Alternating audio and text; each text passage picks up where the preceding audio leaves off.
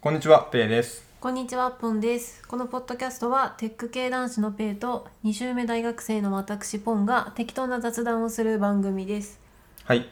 えー今日はゲスト会ですね。ゲストが来ています。はい、じゃあ自己紹介お願いします。はい、こんにちは、タコスケです。あ、ユーチューバーのタコスケです。おお、おそうなんです。ー、なんと我々の YouTuber とコラボする時代になりましたね。確かに、あの、ポッドキャスターが YouTuber をゲストに呼ぶという。まだ弱小ユーチューバーなんですけど。でもそれで言うと、弱小ポッドキャスターすぎ て。そうなんだよね、ちょっとね。弱小のレベルが違うんだよね、ちょっとね。そうだね。じゃあなんだろうな。YouTube のことをちょっと紹介してもらえそうなまんすか。だよね。なんか、あ。いやあのどういう YouTube をやってるかっていう。確かにね確かにねうんうんはいはい、えっ、と、なんか。私の楽しかったことを配信するただただ配信する YouTube をやっていて、うんまあ、基本的にメインは着物をうんまあなんかあのこういう着付けをしてますとかこういうものをお買い物をしましたとかこういうアイテムを使うと合わせやすいですとかコーディネート系とか、まあ、そういう着物全般に関するあれこれを配信していくうん、チャンネルなんですけどちょっとあの私が多趣味のせいでボードゲームとかあのスキーとか旅行とか他うのんいろいろなものも混ざった、 ちょっとあの節操ない感じの チャンネルになっております。まあだからちょっと Vlog っぽい要素も結構 あるよね、うんう多ん分、うんうんてかまあ Vlog? ですね もうなんかちょっと着物が好きな Vlogger ぐらいでいたい気持ちでは最近ありますね。うん一応メインは着物なんのそうですねあの着物にちょっと興味あるとかそういう人が見てもうちょっとこう一歩踏み出してくれたら嬉しいなみたいな気持ちはありますね。なるほど。あちょっとあの、ここからもうぬるっと、ちょっとなんで YouTube やってるのかとか、そういう話もちょっと詳しく聞いてみたいんだけども、なんか、え、Vlog がしたかったのか、着物の紹介がしたかったのか、それとも自分の楽しいことをもっといろんな人に知ってもらいたかったのか、どんな感じなんです かなんかいやうーん言う私自分のコンテンツ力が意外と高いっていうことに最近気づい て気づいちゃった。 で そうなんですよ私、うん実はなんか多趣味でうんこうやろうと思ったら結構アイデアいろいろ出てきてやってみたら面白いかもしれないみたいなうん本当にノリと勢いと直感とあと年末年始の暇な時間でっうんて感じですなるほどもともとやってみたいと思ってたのなんかおも初めて思ったのは多分去年の半ばとか秋秋とか多分それぐらいでまあなんかずっとそそのまま寝かしててちょっと年末年始暇だし、なんとなく自分の中で気運が上がって、うんまあ一回やってみるかっていうので始めてみました。なんかもともとなんか YouTube 向いてるじゃんみたいな言われたこととかははないし周りにもめっちゃびっくりされて る。なるほど。なんかその多趣味であったとしても YouTuber になるとか YouTube 始めるってなった時のハードルになりそうなのは編集できないとかはいはいはい。そっち系の心配をする人は特に女の子だと多いんじゃないかなと思うんだけどいやそうなんかそれに関しては私結構外れ値というかなんか、あの動画編集系ずっと学生の頃からやっててバイトでやったりもしてたんですよね。あそうなんだ。そうなんですよだから、まあ、なんかあのそれこそ最近ここ数年は全然やってなかったので最新のことは全然わからないんだけど、うん大体動画編集ソフトというものはこういうものでこうこうこういう風な機能があってこういう風にしたら作れるみたいなうん感覚値はなんとなくあったので、なるほど、それでなんとかって感じですね。なんか最初、まあ、実はねちょっと僕らも YouTube を始めそうちゃったんですけどありがとうたい。ございますまあなんかそれも多分タコちゃんが YouTube やってるっていうのに受けた影響であるところは結構大きいよね。あるなそれはね結構あるなっいてや思ってそてうなんかそうえもしかしておついぽぽや大丈夫なダメ出したら大丈夫えっとペイです K さんが私に感化されたみたいないやのってちょっとちょっとびっくりしました。なんかねすごく言い方がすっごい難しいんだけどなんか本当にね言葉選ばずに言うとあタコスケでもできるんだったら俺でもやっていいかってすごい思ったんだよねいやめっちゃまあそそんな感じになるだろうなっていうのは思い浮かびます。なんかす私はそれそういうニュアンスではないけどやっぱり身近に単純にいなかったうんうんうん YouTube をやってるっていう人がうんうんうんいなかったから身近に出てなんかああって現実味を帯びた YouTube をやるっていうことが、うん、それは大きいかな。なんか結構 YouTube やってる人見ててなんか明確な目的意識がある人の方がやっぱ目につくなって思ってて、まはいあ YouTuber としてもう一発当てるんだっていう人がまあ結構多いイメージがまずあるけれども、うんとかそのこういうメディアをやっていてなんかそれのなんか発展系として YouTube という場所もやりたいとか、もうなんかもう個人系のやつで言うとなんだろうねなんか昔はちょっとやったらちょっとなんか政権好きめっちゃやりますみたいなとかさあの「ハンターハンター」が連載を再開するまで感謝の政権好きを毎日やり続けるっていう人、まあ、あれはもうなんか明確すぎる目目的と目標が、なんかそういうもうなんか何かこう持ちネタがこうドンってあっていやもうそれはさすごいじゃんとかなんか例えば体重1 0 0キロからもうダイエットするとこ全部見せますみたいな,、うんうんなんかそういう明確に何かコンテンツ力があって、これを見せたら確かに YouTube でウケるねってのがあった上でやってる人が多いイメージだったから、うんうんあこのノリでやっちゃっていいっすよね確かにってこうんう思ってなんかやっちゃったね。ノリはもう完全に軽かったですねうんやろうってなったらやりたいこといろいろなんか出てきたのでうんとりあえずまあいろいろやってみようかなみたいなとりあえず10本をまず動画10本出すのを目標にうんやって、気づいたら10本は越してたのでまあとりあえず次50本かなみたいな、うんおいやでもその先また結構遠いですねそうなんですよ我々の動画もまだ1本しか出してないけどそれでも結構頑張ったもんね、そうだねなんか最初の1本が一番大変というか一番こう、うんゼゼロから1のハードルの高さがまずありますからね。なんかゼロ1個目の動画が多分決めるべきことがたくさんあって、うんうんなんか例えばチャンネル名どうするとか、そうチャンネル名困ったのよ。なんかその、まあ、デザイン的なことで言うとなんかメインカラーどん何色にしようかとか、はいはいはいその字幕を何色どういうスタイルにするとか、うん別に途中で変えてもそれこそ弱小 YouTube なんだからあの誰も気づかないしいいんだけどできれば最初にある程度決めて始めたいという欲が出て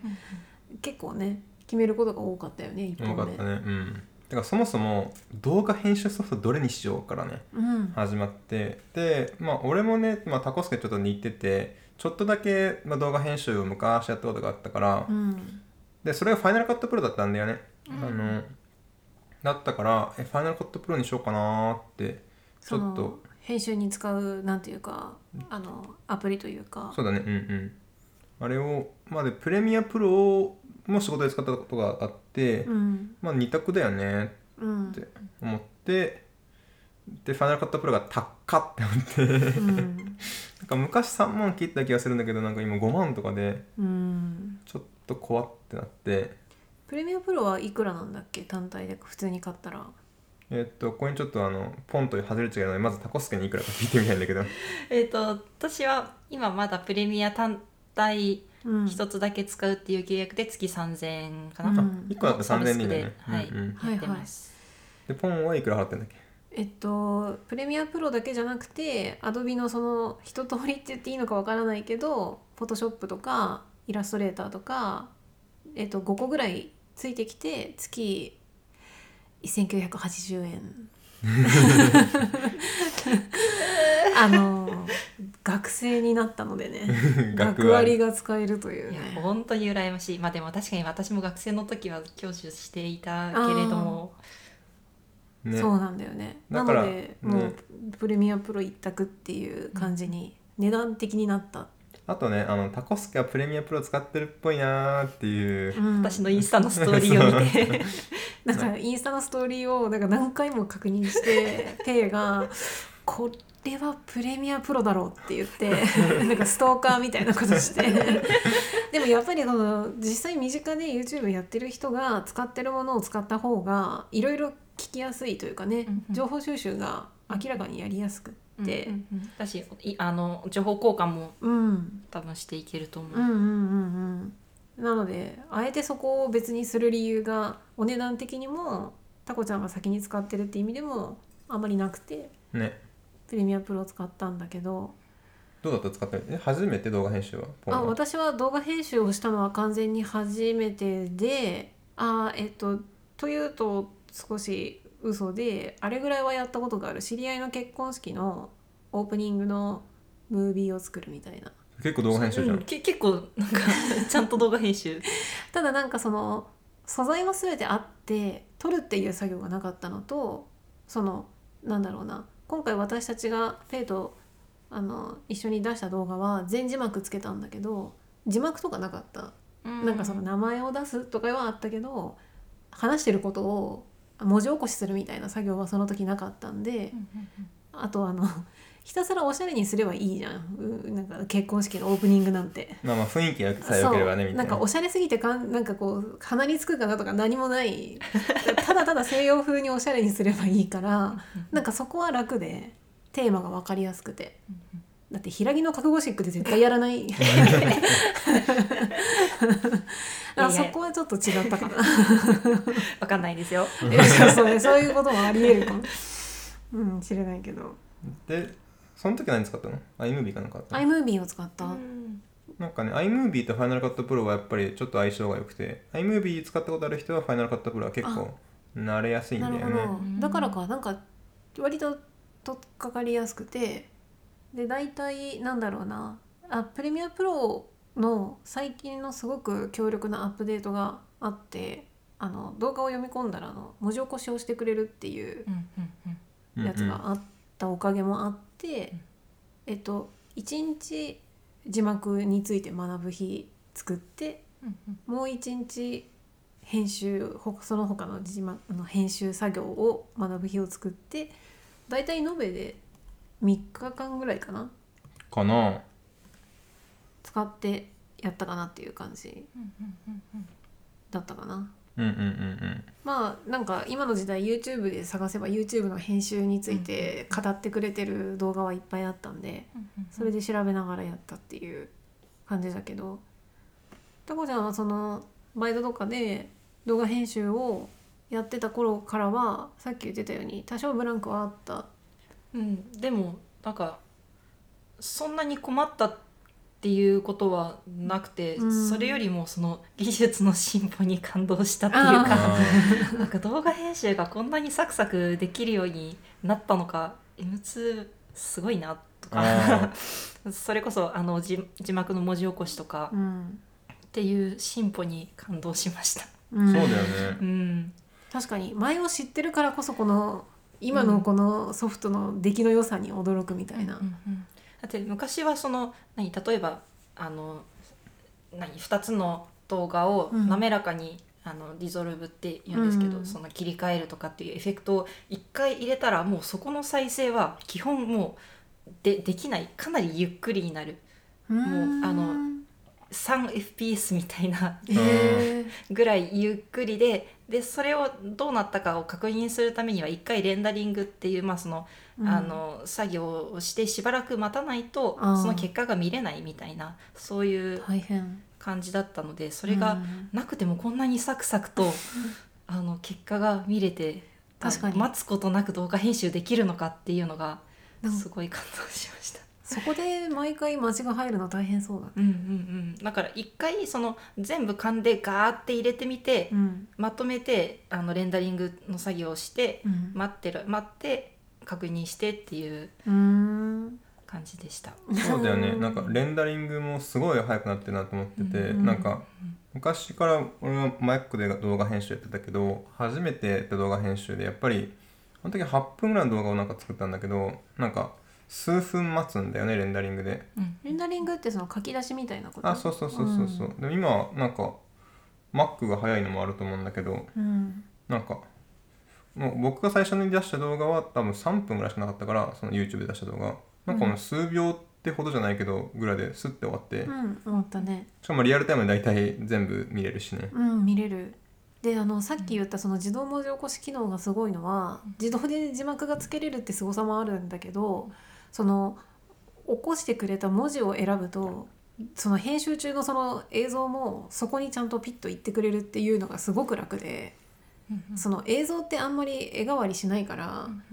あれを言ったところに戻りたいと思うと多分そのじ文字起こしがないと絵でそれを選ぶのって大変だと思うんだよね。ずっと同じ絵で喋ってるのをあの話したところに行こうって思ったらはいはいはい。多分なんか最初から全部聞くとか うなんかそのところどころ聞いて探しに行く必要があるんだと思うんだけど自動文字起こしのおかげでその話をした文字を探しに行けばいいのではいはいはいはいなんかそれこそそのあスニーカーの話したところにパッと行きたいなと思ったらスニーカーって文字を探せばいいので、うんうんうんうんなんかこれは多分これがあるのとないのとじゃ特に長いなんかあーカメラ前はいでずっと語る系の人とかははいうんうん絵が変わらないからうんうんすっごい大きいと思ううんうんうんうんあの機能は画期的じゃないかないや大事だよねあれねうんなんか字幕のスタイルがちょっと変えづらいことにちょっと俺はちょっとフラストレーションを感じてるけど、おーそうなんですよなんか2種類のうん字幕のスタイルを入れることができないっていうっはいはいはい一つのシークエンスだとねていうやつがちょっとうんうんうんうんうんが全部自分で入れていくからタコスケどうやってんの私基本的にあの字幕一種類あそっかうんであのまあん時々そのまあなんかこうスタイル変えたい時、なんかバキバキのフォント使いたいとうか、んそういう時はそれそこの部分だけああ別ので別で変えてっていう風にしてるのあんまりうんそう一人で喋ってる分にはそんなに支障はないかなって感じですそね。っかそっか、うんそうだよね基本一人だもんね、うんうんどうしてもね2人で喋る私たちは2人で喋ってるのでう、んうんうんなんかその特に私がカメラ裏で喋ってるので、うんうんうんうん字幕のスタイルを全く変えたくって、うんうんうんうんそうするとなんかあの 2つのしなんかこう種類の字幕の列を作って、それを統合したっていう列だけを表示させるみたいな ちょっと手間がかかるんだようね。ん、そうだよねなんかどどうにかならんかなと思ってるけどうんまあじゃあなんか勉強会で そうなんだよ、まあ、これもなんか これ聞いてる人もああれあれやったらいいじゃんみたいなのがあるかもしれないからそこら辺もちょっとまだうん、弱小 YouTuber にも慣れてないので我々我々っていうかこのペイとポンはちょっと慣れてないんでねうんちなみにそのあのプレミアってあの何話者分けて文字起こしできるじゃないですか、うんあれってどれぐらい綺麗に分けてくれるんですかちゃんとチェックしてないけどわりかし正しそうに見えたけどねうーんなのでなんかあれをわざわざちゃんと分けて今はなんかスピーカー1が喋ってる文字で、ここはスピーカー2がもう喋った文字だよねみたいな表示があるということは、今後なんかそれによって字幕を分けてくれるみたいな未来を 見据えてくれてるのかなってちょっと期待してるんだけど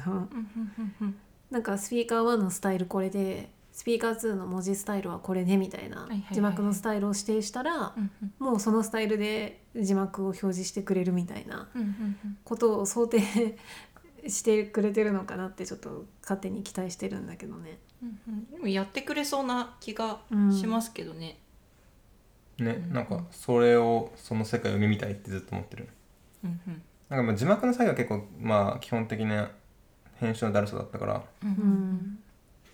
いやあれがなかったら私は多分字幕つけてなかったと思いますねあそうだよね、うん、そこにそんなにコストかけられないコストかけてたら続けられないなって思うので、うん、ん確かに。うんねなんか結構ただ今回字幕がどれぐらい入ってるんだろうってことをこう確かめようと思っていろんな、まあ、自分が見てた YouTube とかも見ていたら全字幕ってやっぱ結構少ないんだなっていうのを実感して特に英語圏めちゃめちゃ少ないんだよねうん、で逆に中国語圏めちゃめちゃ多いんだよね、なんでかわかんないまあ一個これかなと思ってるのはやっぱ中国語とかその発音に対して文字がキュッとしてるからその、はいはいはい字幕の効果がめちゃめちゃ大きいってことかなみたいなで英語はやっぱり横に長いから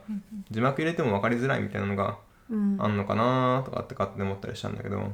確かに英語だとこうパッパカパッパカいきそうですそうねそうそうそう文字数がね。うんうんあと表意文字だからなんかその音を聞き逃してもパッて字幕見た時にああ大体こういう話したんだなってなんか分かりやすいとかあるのかなまあ日本日本語とか中国語はやっぱそうだよねって思って、いやあのな何でもそうだと思うんですけど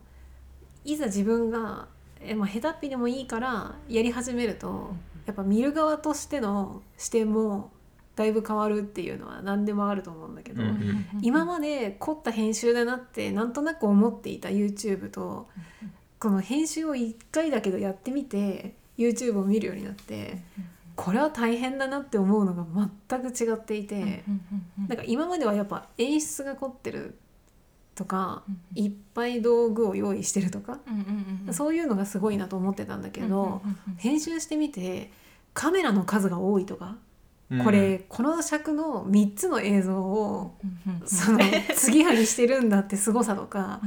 うんあとはやっぱあのペイがあんまり全字幕の動画が少ないなと思った理由の一つに、うんなんかペイは結構技術系とかこう何かを学ぶ系の YouTube をよく見るんだけど、うんうん私はどっちかっていうといわゆる YouTuber うんうんエンタメ系はじめ社長とかそのヒカキンとか東海オンエアとかそういうのを見るんだけどうんうん結構全字幕の人が多くて、でその中で言うとやっぱグループ YouTuber って平気で6人とかが喋 るでそれを全部色を変えてるでカメラは3つとかうんうんだからあれの編集ってやっぱすごいんだなってうんうんうんなんか見慣れてしまってたけど改めてやっぱ大変なんだなっていうのを6色と か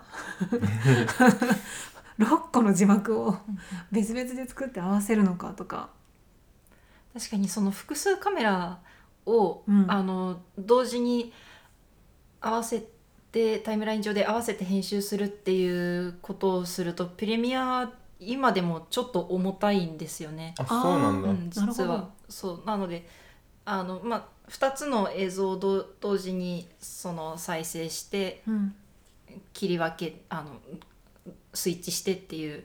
うんのは若干今でも重たいのでなるほど昔に比べれば全然早いんですけどはいはいので、まあ、私は今 MacBook Air を使っているんですけど、んもうちょっと機材的にもちゃんとしないとうんいけないのかなっていう気もします。やっぱ Mac スタジオですかねそこはねマックスタジオだからね Mac mini っていうやつがあったんだけど知ってるかな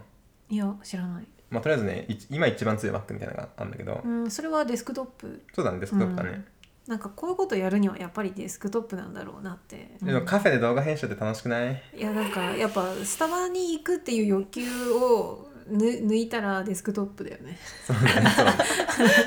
えタコスケは編集は大体家でやってんの、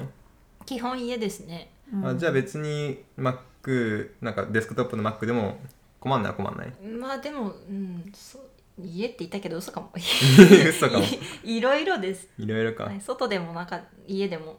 いろいろその行きいどっかに出かける予定があったら行った先でやるし、うん確かうにんまあエアー軽いから持ってけるもんねそうなんですよいやでもまあ一個はやっぱ MacBook Air ってファンがないからねそれでうんやっぱり重いタスクやってるとと長時間やってるとどんどん遅くなっていくからね、うん時代は MacBook Pro ですかねあとやっぱ編集作業ってマウスと親和性が良すぎるうんな、ああそうマウス使ってるタコスケは私は使ってないんですよトラックパッドが好きすぎて、うんあーうんなんかマウスやっぱいる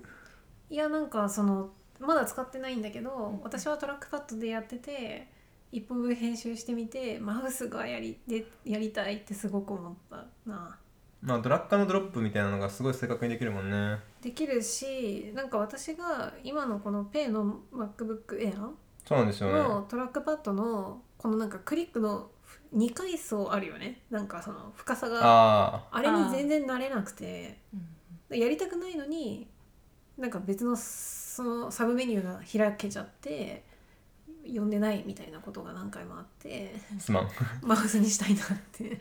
まあその機能はまあ切れる切れるからね多分その機あ能オはフにできるオかフにでするかめちゃめちゃ硬くできるはずああなるほどうんまあでもなんかマウスでやりたいな前にマウスか iMovie 使った時はマウスでパッパカやってたのでまあ、ちなみになんかこ,、まあ、ここで聞いてる人は「え誰が編集してんの?」って結局思ったかもしれないけど実は僕編集全然してなくてあの大体の編集はポンが入ってますおかしくないですかオープニングでテック系男子っていうあれあれそうなんですよまあでもなんかテンション上がったけどねなんか YouTube を結構見るので編集なんていうのは遠い世界の話だと思っていたからもうこれまでね人生のね何パーセントを YouTube に使ったんだろうねみたいなポンだからなんかうんそれが生きるよねって思ってね生きる本当に生きるなんかあとやっぱ俺は結構飽き性が強いから自分で編集してると多分まあもういいやってこの動画ちょっともう素材も足んなかったしみたいなうん感じになんて多分すぐ飽きちゃうから俺はやる取るだけ取る頭任したっていうの が結構スタイルとしてはいいなと思ってえでもなんか本当に誰でも動画編集っていうものが割と身近に、うんやろうと思えば身近に感じでできるようになったなって思ってて私なんかその私がど昔動画編集やってた時は、結構なんかあの動画編集できるって言っただけであすごいねみたいなすごいなんか、ななんか必要以上にこううんと遠い 存在と思われるみたいなうんいや別にそんなあのマジで小学生でもやろうと思えば全然できるんだよみたいなことを私は当時思ってたんですけどそうじゃなくてもう本当に誰でもそういうクリエイターになれるというか、うんそういう時代になったのはなんかすごいいいなって思います。そうだよなんか動画編集大変そうだよねって思ってる人はいっぱいいると思うまあ実際大変なんだけどなんかすごい神みたいなことだって思ってる人は結構なのかなと思ってて、動画編集やってやっててって言ったら「えー、大変そうだね」とは言われるかもしれないけど「えお前動画編集できるの?」そうそうそうとは言われないかそらうなんですよよね。 なんか一つあると思ってるのはなんかそのなんだろうな携帯で写真を撮るっていうことがまず普及しました普及普及しましたそしたらなんか若い女の子たち女子高生とか女子中学生とかがそれをちょっとでも可愛く加工してあげたいっていう欲求が出てまず画像編集の技術は多分その辺のそのなりわいにしてる人よりも女子高生の方が早いしすごいみたいなことが起こって私それをこう助長させるようなツールがたくさん出てきてそういう人たちがうまい思いをするようになったみたいな。 確かに確かにでそしたらそれが何秒かの TikTok みたいなその短い動画に画像からちょっとこう進化してその中高生の市場がだからなんかそのインスタに可愛い写真載せるからなんかその23秒でとか10秒ぐらいでいいから動画編集するっていうこともなんか彼女たちはスマホのアプリでうんうんうんパパパパッとやれちゃうから、なんかこう連続的に画像編集から動画編集になんかこう若い子たちの職種が伸びていって、まあ動画の編集もできるよなみたいなそういうなんか広がり方をしたんじゃないかなっていう気がすいる。やそうあのそれで言うと私はそのスマホで動画編集っていうのが割ともうあの信じら れない自分の脳としては信じられないから、うんうんでもそれがすごいなと思ってそれができる UI を作る側もすごい確かにし、あのそれを使いこなす女子高生もうんすごいし、ちょっと私もこのビッグウェーブに乗り遅れないようにしたいです。ねだってあれスマホでやってるんだもんね、TikTok とかって。そうなんだよてかまあインスタのストーリーもなんとか文字こあうこう入れてどこにどう配置してとかっていうーのは、うんまあちょっと動画編集あるしねリールになったらまたちゃんとやるんだろうけどうんなんかその誰も明示的には解説していない流行ってるスタイルみたいなのうんうんうんを嗅ぎ取る力がやっぱり年齢とともに薄れてるなと思っうんて、なんかインスタのこれは普通の投稿に出すけどこういうのはストーリーの方が向いてるとかストーリーも前は結構字で説明するストーリーよく見たんだけどあなんか最近はもうなんか一切文字説明はしないで位置情報ーあの店の名前の位置情報のスタンプだけパッてつけるぐらいの方がかっこいいみたいなおしゃれうんそうそうそうそっちの方がおしゃれみたいなここ美味しかったとか書かないみたい な誰々お誕生日おめでとうとか書かないみたいなスタンプでみたいあなそうそうそうなんかああいうのってさ怖いよねいや怖い本当に怖いほんわからないじゃんもそうなんだよね、ううんまあ、変化も早いしね早いあとなんか結構その私、まあ、ちょっと若干世代は離れてるかもしれないけど大体同じうんうんテープうんうんと一緒として、あのテキストベースがメインだったと思うんですようんいね、や本ツ当イッター とか。でそうそうだからその時代を考えるとなんかいつの間にか流行ってたネットミームというか、うんあのなんなんていうそのえっ、と何ネットスラングとか、うんうんそういうのは気づいたら自分のものにしてなんか使ってたりとか、うんうん確かしにねてたけど、それがインスタとか TikTok の動画になってそのあのテキストじゃない文法が、そ確のかにスッと入ってこ来ないのかもなみたいなのはあちょっ確とかにな文字のスラングには敏感なんだよねなんかネットの流行りみたいなこと、うんこういう言い回しが最近は来てるみたいなのって、うんうんうん割とキャッチできるんだけど確かにその画像映像のあのアンテナが未発達のままいやそうだよねなんかしかもだからテキストじゃないってことはなんか形式上真似するってことができないんだよねなんかその本質を理解しないままコピーすることになっちゃうから そうコピペがね非常に難しい、そううんうんううんん、単語だったらそれそのまま使えばそうそう言えるいやでも単語もさ実際さなんかおじさんが使ってていやそういう文脈では使わないんだよそなうみたいですよねになるからわまかるわかあるどっちもどっちかもしれないけどそうねで無すね理して使ってる中がうんうんうんあるよね、うんそこのその単語に含まれるい意味合いみたいなのがだいぶありますよね。うそっんちも。いやそうなんだよねだからそれこそ私は今あの18歳19歳に囲まれて生活してるので、はいはいはい。でなんかそのいっぱい写真撮ったりした時に、そもそも私たちの世代は写メを写メで送るねみたいな、うんうん写メって言い方を していたけど今誰も写メとか写真だし、うんうんあとインスタあげるねって言わないんだよねストーリーあげるねって言うんだよね、うんはいはいはい。なんかそのよほどのことじゃない限りはこういう思い出はそのストーリーにあげるものであって、インスタ。タ投稿をあのいわゆるうんうんするものじゃない、フィードあのはいフはィードの方いにはあげないといううん共通認識があるので、これストーリーあげていいみたいな、要するにそのインスタあげていいみたいな意味でもうストーリーあげていいっていう言い方をして、うんあいいよいいよみたいなことを言ってて、そうなんだよ最近俺の友達もほとんど写真あげないんだよねストーリーをバカバカ更新するんだけど、うんうんうんん確かにそれ私はもう割とそれはそうかも思い出系というかなんかそういうのは基本ストーリーで私は結構そのコーディネート着物を着た時のコーディネートの保存用みたいなアーカイブとして投稿をしてるんですけどどこでのそのフィードあフィフィードうんのうんうんそうですそうですけどまあなんかどこどこ行ったとか何食べたとかうんそういうなんか記念日とかそういうのは基本ストーリーにうんしてるかもしれないでもあとは結構なんかストーリーしか見ないみたいな人もかなり多いんだと思うんですよね、うフんねィードは見ないみたいうん、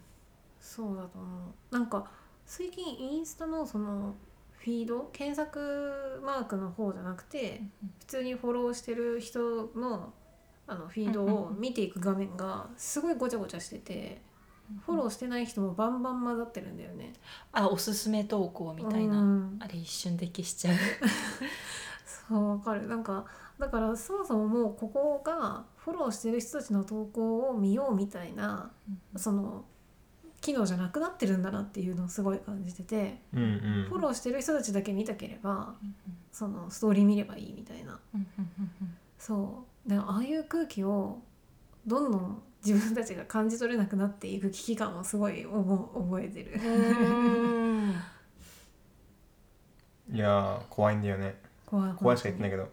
でだからそのそれで言うとやっぱりその動画のなんか波が、まあ、テキストから画像になって画像から動画の流れにうんこうなっていくこの動画の流れっていうのは、まあ、一切やってなかったからうんなんかその動画の流れっていうのはちょっと早めに始めないとなっていう気持ちはちょっとあったからね YouTube やんなきゃなっていう、うんまあそれもちょっと理由だになったってい うねなんかタコスけど俺逆でなんかお前絶対 YouTube やった方がいいってこうずっと言われ続けた人生だったんだよねい言われてそうっていうか うんめっちゃ想像つくう んでもなんかだからこそ、まあ、もちろんもちろんそれはねこう半分ぐらいは「お前喋りすぎだようるせえよ」って言われるんだけど まあそれはさておき、まあ、実際こう向いてるよって言われることが多くて、うんやればって言われることもあって、まあ、実際興味もあったんだけどやる理由がないってずっと 思ったりとかいざやるってなったらなんか何をすればいいんだろうとかそのうんハードルがとかもあるし、いや面白くなきゃダメだよなとか思っちゃうし、うんうんみたいななんかそんなテンションじゃなくて、うんなんかちょっと面白そうだしぐらいの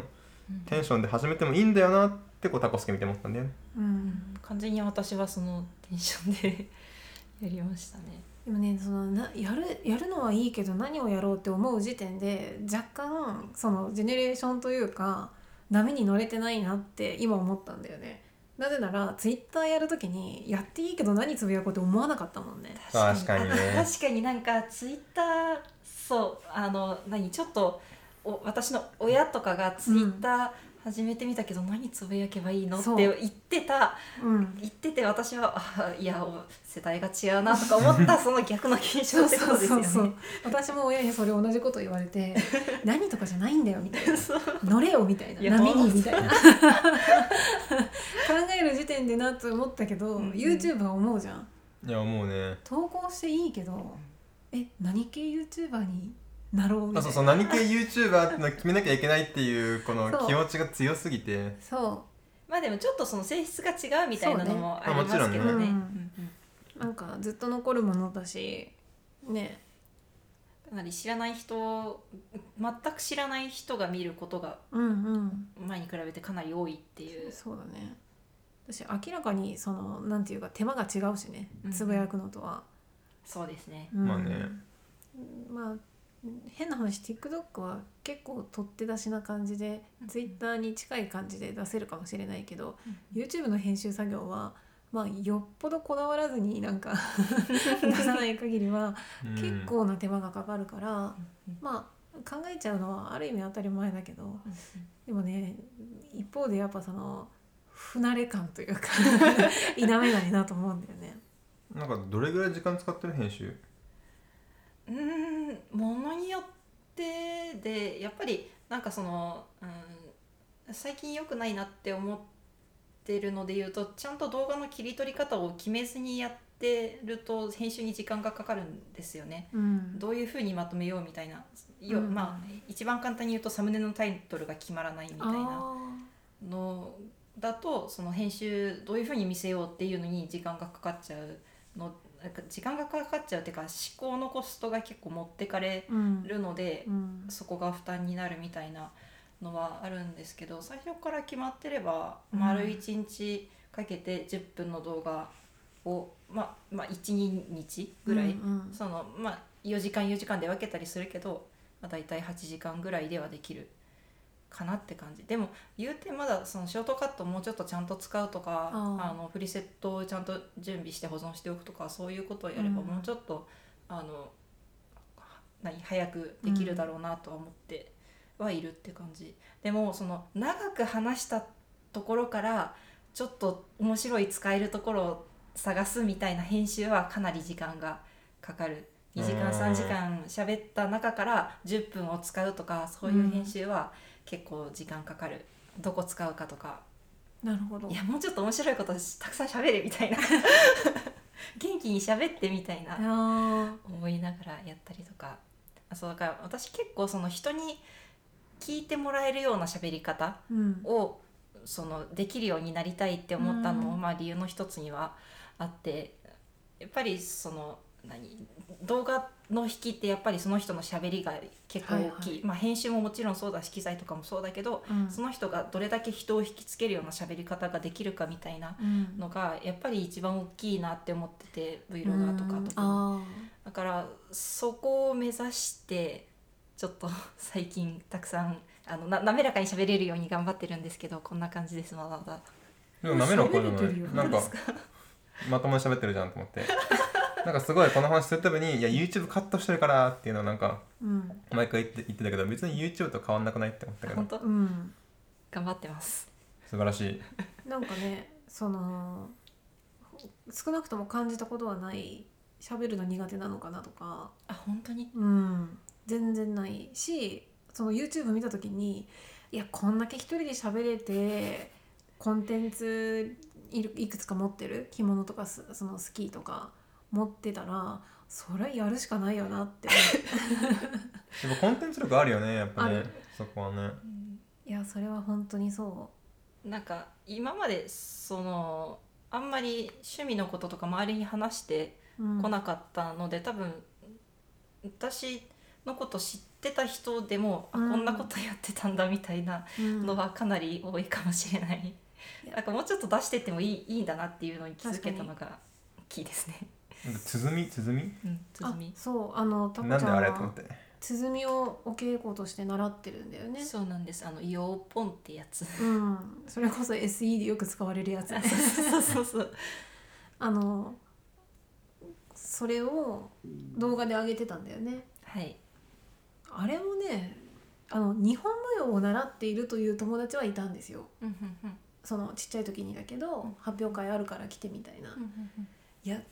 その和楽器系はいない三味線が一人いたかなぐらいで、うんうん多分三味線よりもっとマイナーじゃないかな。そうですね、うん和太鼓とかまあなんかよく和太鼓と勘違いされてなんかうまく伝わってないなみたいな感じで喋りながら 喋ることもあるんですけど和太鼓とか三味線とかは聞くけど、うん私も私の周り以外ではそうのんお稽古場以外では聞いたことないので、 まあえっと、私の理解が合ってるかどうか確認すると、和太鼓は地地面に置いたりスタンドに置いたりとかそのすると思うんですけど、鼓は自分の肩に乗せるよねあそうですねそういう違い肩に担いでとか、うんまあそのあのお祭りに基本和太鼓とかは使われたりすると思うんですけど、あの真ん中の櫓にあとかの上とかにいたりするそういうなんか和太鼓のコンペティションみたいな大会みたいなそういう発表の場だと思うんですけど、鼓はそのえっ、となんだ邦楽の長唄だったりとかうんっていうのに合わせて使われる楽器っていうので、まあその使われるシーンが全然違うああなるほど、もなのんかです。屋外屋内みたいな意味がちょっとあったかな、まあ、そもそも見た目も違うけれどもうん、なるほどねあんまり屋外で聞くことがないっていう基本長唄とか踊りとか、うんそういうのにえそもそもあれどっちどっち担ぐんだっけえ右に担ぐんだっけ右に担ぎまそうかすそうか左手に持って右手に担ぎます、あのこの話あの動画でし話してるのうんでよかったら、なんかあれを見てあ俺が思ってること逆だって覚えた結果 どっちがどっちか分かんなくなっちゃってあれあれない結局ねいやなんかそうなんだよねなんか世の中のなんかガチ勢って言い方はあんまり良くないかもしれないけどいや周りから見てそれは面白いよって思うことをやってる人って結構自覚なく一人で粛々とやっているパターンが多くってでなんかそのいやそんな別に特筆すべきことじゃないですみたいな感じで あのコンテンツ力がその世に出ないまま あの家に行った人だけが知るみたいなこれは何これは何みたいになるっていうことがこれまですごく多かったと思うから、YouTube みたいなもののおかげでタコちゃんみたいに己のコンテンツ力に気づいて 発信してくれることで変な話なんかそのうなんか嬉しい人は結構いると思うんだよね。なんかやっぱ周りにいなかったとか、なんか一個その思ってるのがそのお囃子を検索して私のところに来てほしいっていうよりは、うん私の Vlog が面白いから見ててそしたらなんかお囃子とか自分の知らない世界が出てきてうんちょっと、あこんなのもあるんだって広がっていくみたいなのが、うんうんうんあのいや私の今の理想というかそういう感じでやっていきたいうんもともと興味ない人もうんリーチしたいなみたいなうんので Vlog をメインにやっていきたいなって思ってうんうます。んなんかそんな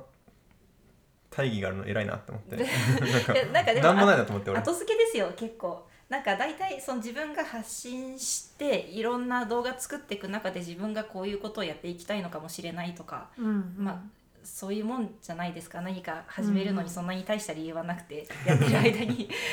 なんか自分うんそうだとの思うそうやりたいこととかがなんかちょっと見て見えてきてとか定まってきてとか、私今結構そういう段階、きうんまあ、自分の中でいくつか気づきがあってあ面白いなとか、うんそういう感じなのできっとおつぼさんにもない持ち合わせこん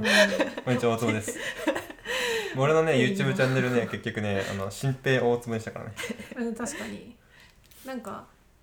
そうそうだねあ何言おうとしたか一瞬飛んだけどあそうなんか私の勝手な想像だけど、なんか私が想像してるのは普通に好きだから着物のこと出したらやっぱりその意識し始めるだろうなと思うのがやっぱ専門チャンネルとか、かなりお堅い感じのチャンネルとか、もうたくさんあるじゃんね着物とかってなると。でそのそうそうじゃない側のアイデンティティというか、はいはいはいそのそれだけをやるわけそれだけを投稿するわけじゃないし着物一つとってもなんかめちゃくちゃ古典的な着物の着方をやるわけじゃないじゃんね。なんかそれの意味にたなんかタコちゃんとかをこうじゅ徐々に気づくのかな最初からこういう大義名分であできることをやるぞとかっていうよりはうんうんうんやっててやっぱそうじゃない人たちも目に入ってう、んうんうんうんじゃあこっちの意味ってこういうことかなみたいなことが出てくるんだろうなっていう。うん、そうですなんかだから YouTube はいろんなことを教えてく れる人生の大事なことが詰まってるいや本当 YouTube には全てがあるちょっとあのこのサブスクライバー数で言ってるなんか偉そうなこと言ってるけど言うてまだいやもうそれいでやで言もうと、ね 私たちあの一動画でなんか YouTube の見え方変わったとか言い出して るからしかもね俺たちのね今あのビュー数、ビュー数今もう言っちゃうと8だし、うん、それからあの登録者も1だからね私ですいやでもねなんか自分でサブスクライブして稼ぐのは違うぜみたいななんか謎のことを思っいやいやいてや私一番最初に自分でサブスクライブしました本当にいやあのついてくるものだと思うしついてこなくても楽しいしねねうんいやなんかちょっとこれから数字が上がっていくの見たいなと思って上がればだけどさ、上がればねでもコンスタントに上げてればうんちょっとずつついてくるなっていう体感はあるのでなるほどいやでもそれは成功者が語るってやつじゃない大丈夫あややばいいやでもなんかその必ずそうなるわけじゃないけど必要ではあるとまあそれは間違いないね、うんなんかミスタービーストって知ってるうん今世界で一番イケてる YouTuber っていうまあいう人が多いんじゃないかなみたいな人なんだけどうんももしかしたら顔が知ってるかもしれないねうんっていう感じの人がいてでその人がなんかそれこそポッドキャストなんかで話してて YouTube でうまくいく方法っつって100動画出せっつってでも1個の動画出して次でそのもういそのそこでの学びを生かしたもう1個いいこいいものにしろでも100回繰り返せば伸びるって言ってて、うんすごいっすよね と思ってだからその全く無成長に100個出しても意味がなくてあそうそうそう、でも1個でもいいからなんかをそう改善して改善してってのうをん繰り返せばちゃんとレベル100にねかどうかわかんないけど まあ1%の成長みたいなものをね、うんまあ、0.1 1.01の100乗みたいなことを繰り返せばうんそれは強いよねっていうそうだよね1.01の話って結構計算で弾いてびっくりするんだよねう、ん37倍ぐらいになるっていうそねうなる多分そんぐらいだった気がする私も結構毎回今いろいろその自分の動画を出した動画を見るの割ともう恥ずかしいんですけど、あそうなんだうんうん、 結構まああの頑張って見てそっからいやなんか違うなって思うところうんとあとは結構割とその参考にしてる Vlogger さんが、まあ、な何かチャンネルがあってそれに近づく、まあとりあえず、まあ、真似ばっかしててもダメだとは思うんだけどとりあえず今はもうちょっとあの近づくうん真似するっていうところでいいと思っていて、うんその差差分というかどういうふうにしたらいいかとかっていうのは考えながらちょっとずつやってるんですけどなんかそ 登録者数が少なすぎてあんまりこう何を言ってもって 感じにちょっと今自分でなってきちゃったけどいやそんなことはないんじゃ まなあいでもねあのきっとあのそう自分は面白い絶対面白い動画を上げていくって思って今やってるので、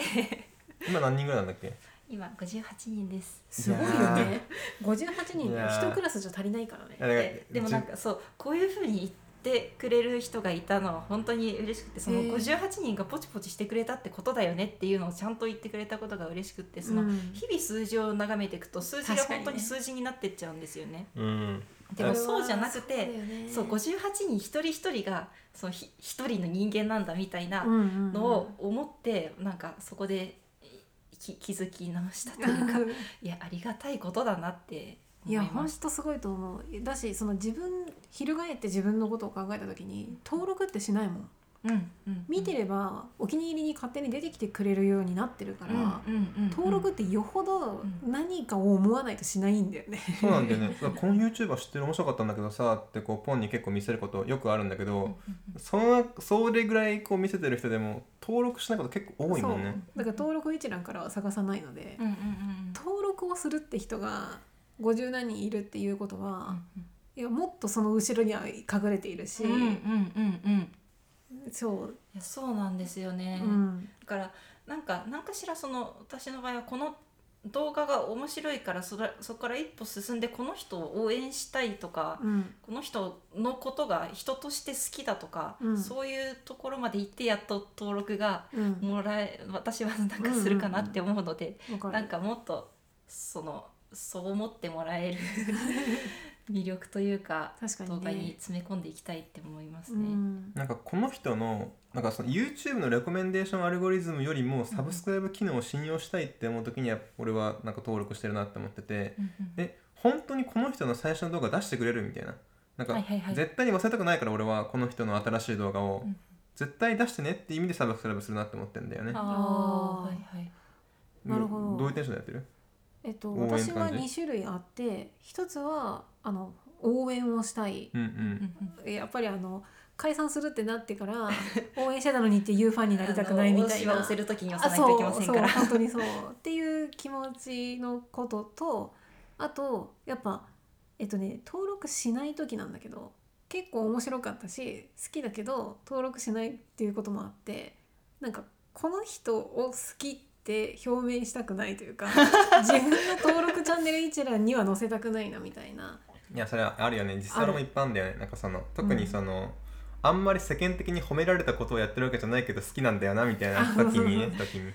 とかなんかその動画によってちょっとなんかひあんまり人として信用できないなみたいな 面白いけどだからまたおかすみに出してくれりゃ見るけどなんかその表明はしたくないっていうことも結構あって あのそれはあれです自分のちょチャンネル登録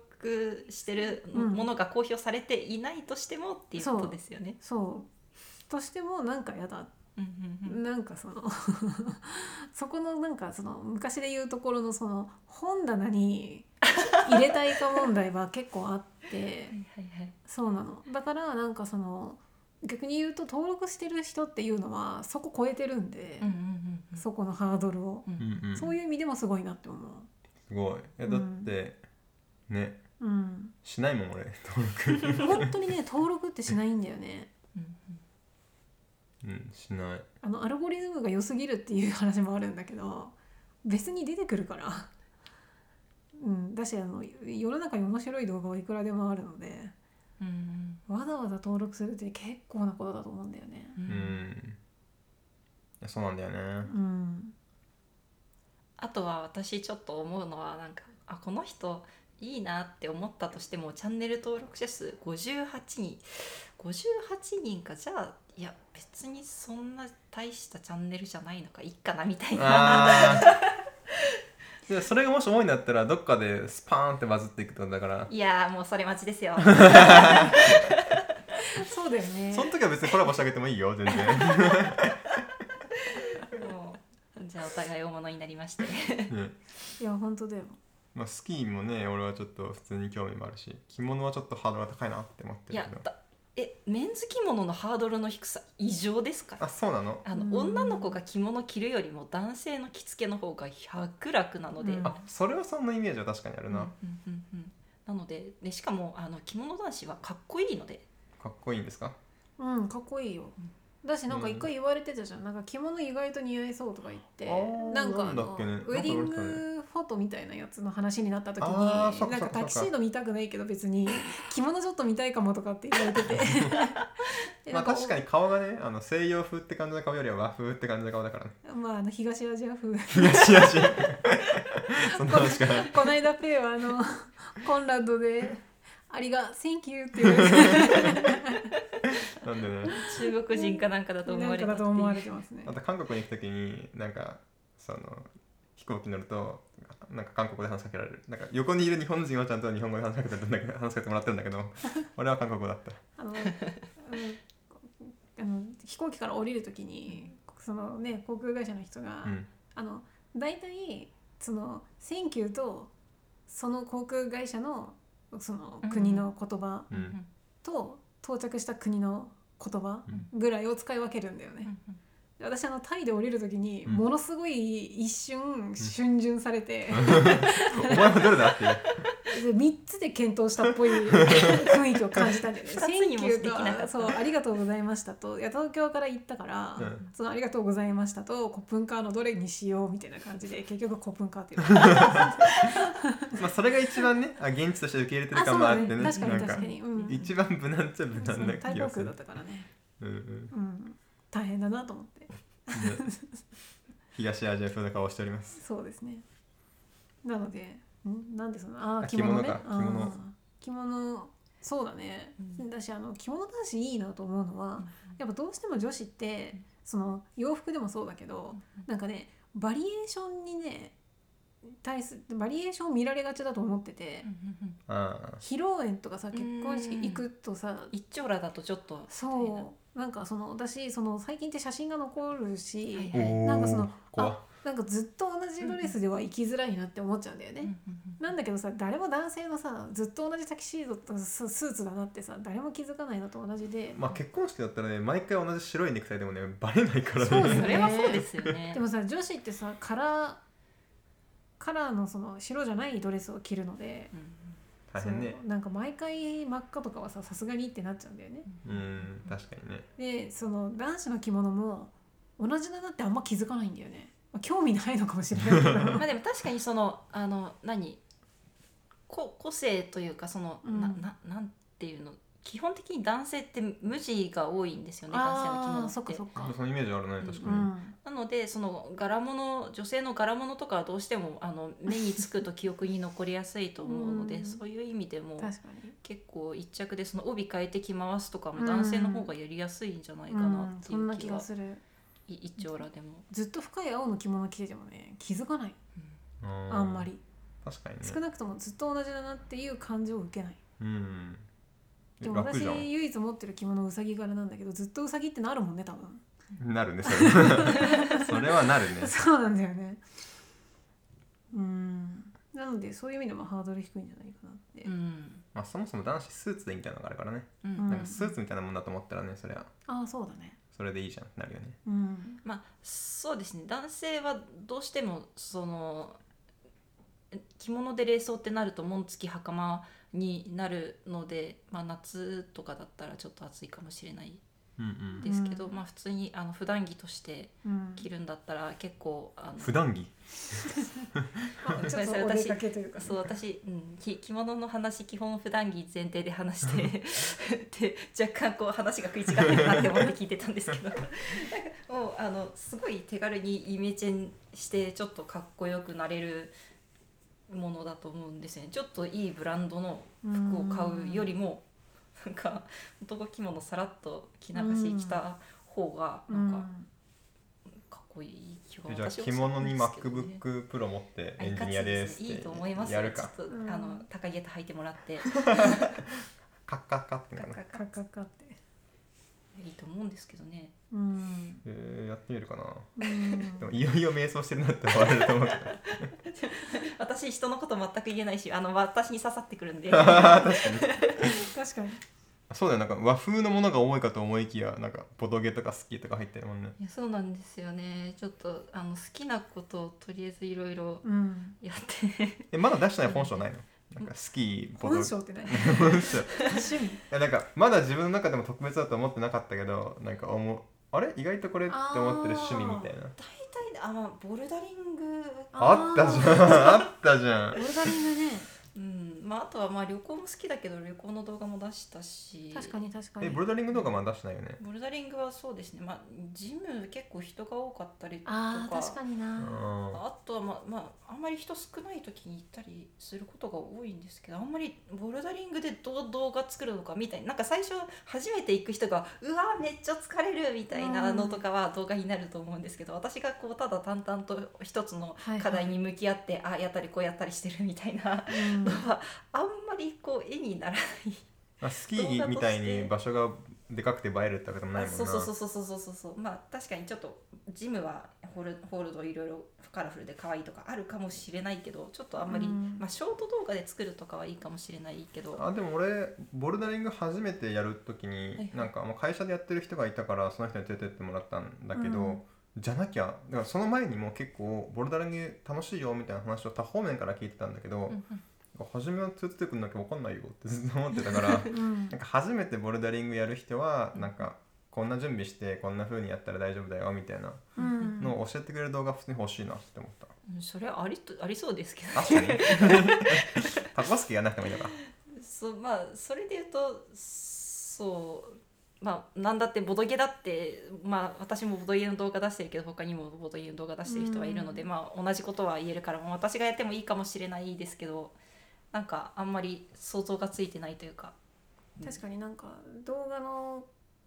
き企画としての成り立たせ方がむずいっていうのはあるかもしれないんだけどなんか何でも今の時代逆に誰も YouTube に上げてないジャンルなんてほとんどなくって、まあねうんそうなんだけどなんかこの人がやるんだっていう意外性でぐっと身近になるのは全然あると思ってて、うんうんうんうんなんかそのいやあなたはもうガチ勢じゃんみたいなさ、はいはいもうなんかそれ一筋というか趣味といえばこれみたいなうんうん定まった人じゃんっていう人がやってると別にあじゃあ自分もやってみようかなってならないけどなんか例えばその着物好きな子が着物の人だと思ってタコちゃん見てたらボルダリングやってるのを見 てあ意外とボルダリングってって身近になるのはすごいあると思うんだよな。うんうんうんそれはあるよねうんでボルダリングストーリーとか上げてるんだっけあそうあ確かにインスタに上げてるかもしれないうんそれショートで出したらインスタに上げてるあーシあれはショートってまだ一ね回も出してない確かにショート出してそうショートは出したいと思っててあの、うんそうショート動画作って結局そのうんと YouTube 単体で集客するのって難しいかなって思ってるんですよね。どうしてもそのややっぱり TikTok とかあのそういうところでの方が比較的バズりやすいのかなって思って集客はしやすいかなって思うのでそっちからも集客をしたい集客とか言ったらあれだけどあだから TikTok 動画ど動画出して YouTube やってるからよろしくねっていそううそうそうそうそうそう、っていうのもやりたいなと思って確かにでもそそれでボルダリングで連れてきて もしゃあないっちゃしゃあないんです確けかどにね確かにへえまあちょっといろいろ聞いてきましたけどうん時間もいい時間なんでうん1時間超えたねなんか今日最後に宣伝しておきたいことが何かありますえちょっとあのちょっとでもいいなって思ったらチャンネル登録ご 評価ダメだ確 かにこういうのパッとやら言われるの弱いんですよちょっとそうなんだ YouTuber として、あのダメなんですけど編集できればな YouTube そうのなんですよもうだからそう動画は一旦言葉に詰まったら3秒ぐらい黙ってもう一回話し直すとかできるんでなるほどそうあでもそうかチャンネル名をちゃんと言っといて確もからにった確方かがいいにあのタコスケ着物で検索したら出てくるのでなるほどぜひタコスケはひらがな、タコスケひらがなで、うんぜひあのチャンネルと一人一人のチャンネル登録が私の励みになるので ぜひお願いしますうん、これガチだよねガチだねこれはガチねですなんかねあのあの選挙をバカにしちゃいけないけどねあのねせなんかこう定型文みたいなことではないんです よ、うん、これは本当の気持ちだよね励みになりますので励みになります、うんいや本当に清きあれもだから本気なんだろう ね清き一票もね多分マジで清いんだよねうんだってあれ人生かかってるから本当人に生が立てるようねんなんかあの椅子から崩れ落ちてる人が話題になったもんねあそうなんです落選してあなんか何年だったかな何年に1回の選挙か忘れたけど何年やってまたやるのかって言いながら椅子から崩れ落ちて てなんかいや本当に重たいんだなってあいやそうだよねー、 うん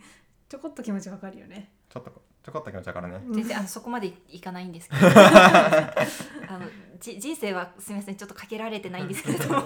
嬉しいもんねううんん、うんあのぜひチャンネル登録してあげてくださいえっと概要欄にリンクを貼っておくのでぜひそこから見てみてくださいお願いします、はいじゃあ今日ありがはとうございましたタコスケをお呼びして YouTube のいろいろ聞いてきましたありがとうございましたありがとうございました